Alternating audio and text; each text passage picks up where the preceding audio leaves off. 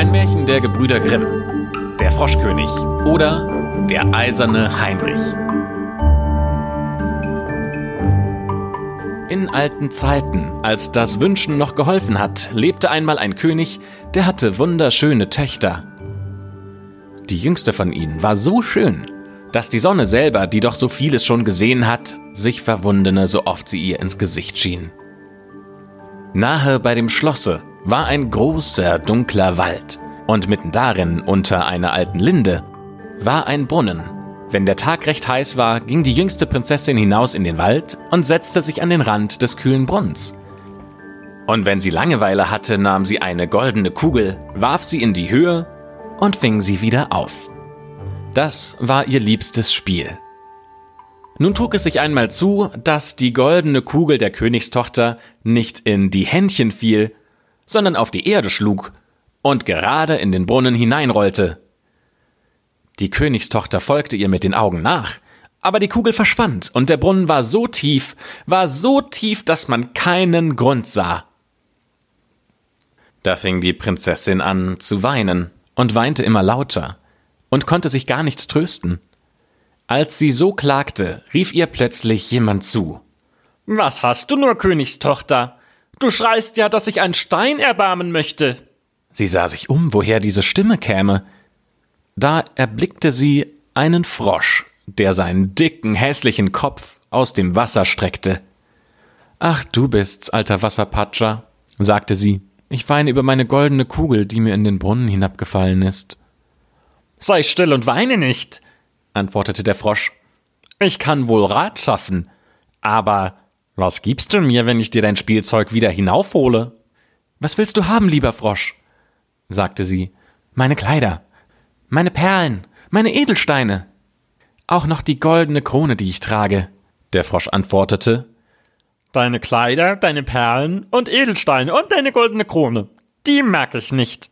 Aber wenn du mich lieb haben willst und ich dein Geselle und Spielkamerad sein darf, Quack, wenn ich an einem Tischlein neben dir sitzen, von deinem goldenen Tellerlein essen, Quack, aus deinem Becherlein trinken, in deinem Bettlein schlafen darf, Quack, dann will ich hinuntersteigen und dir die goldene Kugel heraufholen. Ach ja, sagte sie, ich verspreche dir alles, was du willst, wenn du mir nur meine Kugel wiederbringst. Sie dachte aber, der einfältige Frosch mag schwätzen, was er will. Der sitzt doch nur im Wasser bei seinesgleichen und quakt und kann keines Menschen Geselle sein. Als der Frosch das Versprechen der Königstochter erhalten hatte, tauchte er seinen Kopf unter, sank hinab, und über ein Weilchen kam er wieder heraufgerudert – hatte die Kugel im Maul und warf sie ins Gras. Die Königstochter war voll Freude, als sie ihr schönes Spielzeug wieder erblickte, hob es auf und sprang damit fort.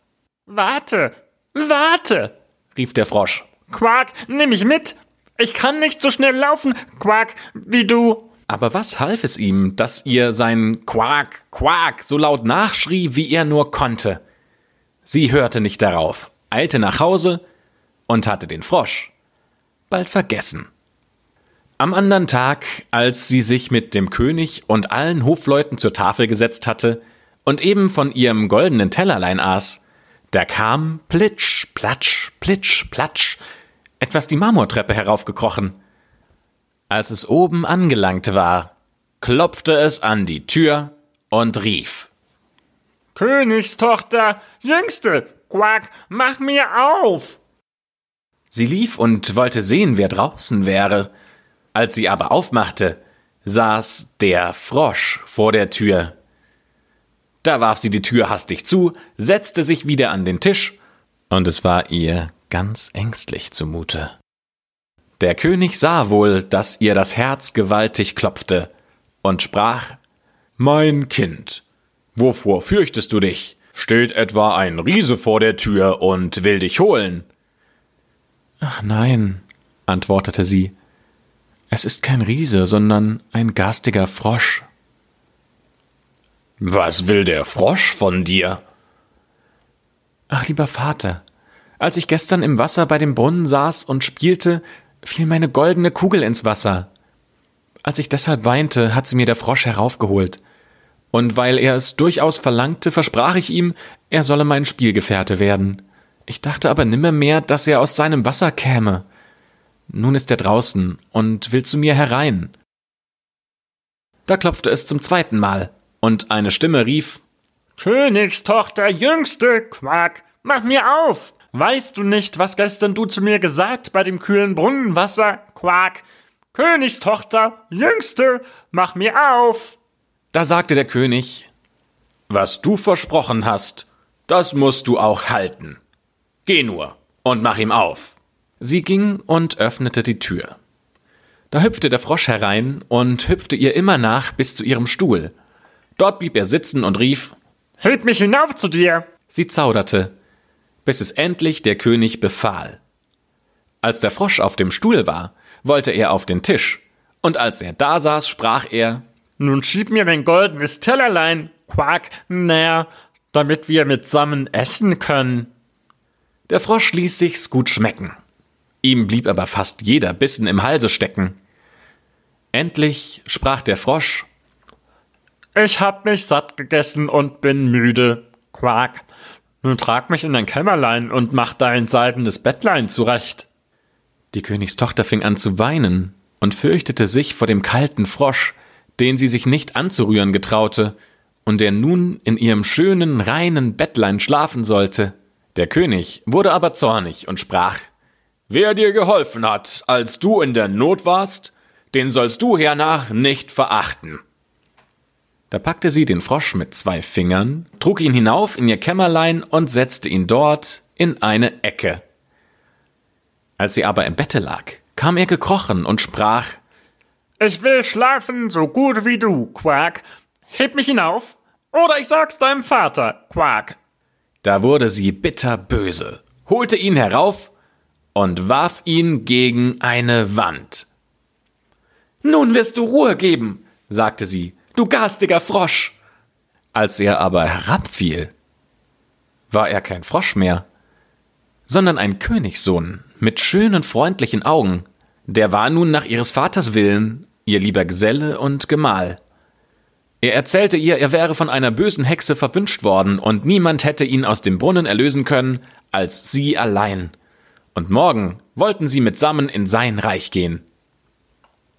Und wirklich, am anderen Morgen kam ein Wagen herangefahren, mit acht weißen Pferden bespannt, die hatten weiße Straußenfedern auf dem Kopf und gingen in goldenen Ketten. Hinten auf dem Wagen aber stand der Diener des jungen Königs, das war der treue Heinrich. Der treue Heinrich hatte sich so gekränkt, als sein Herr in einen Frosch verwandelt worden war, dass er drei eiserne Bänder um sein Herz hatte legen lassen, damit es ihm nicht vor Weh und Traurigkeit zersprenge. Der Wagen sollte nun den jungen König in sein Reich holen. Der treue Heinrich hob ihn und seine junge Gemahlin hinein, stellte sich wieder hinten hinauf und war voll Freude über die Erlösung seines Herrn.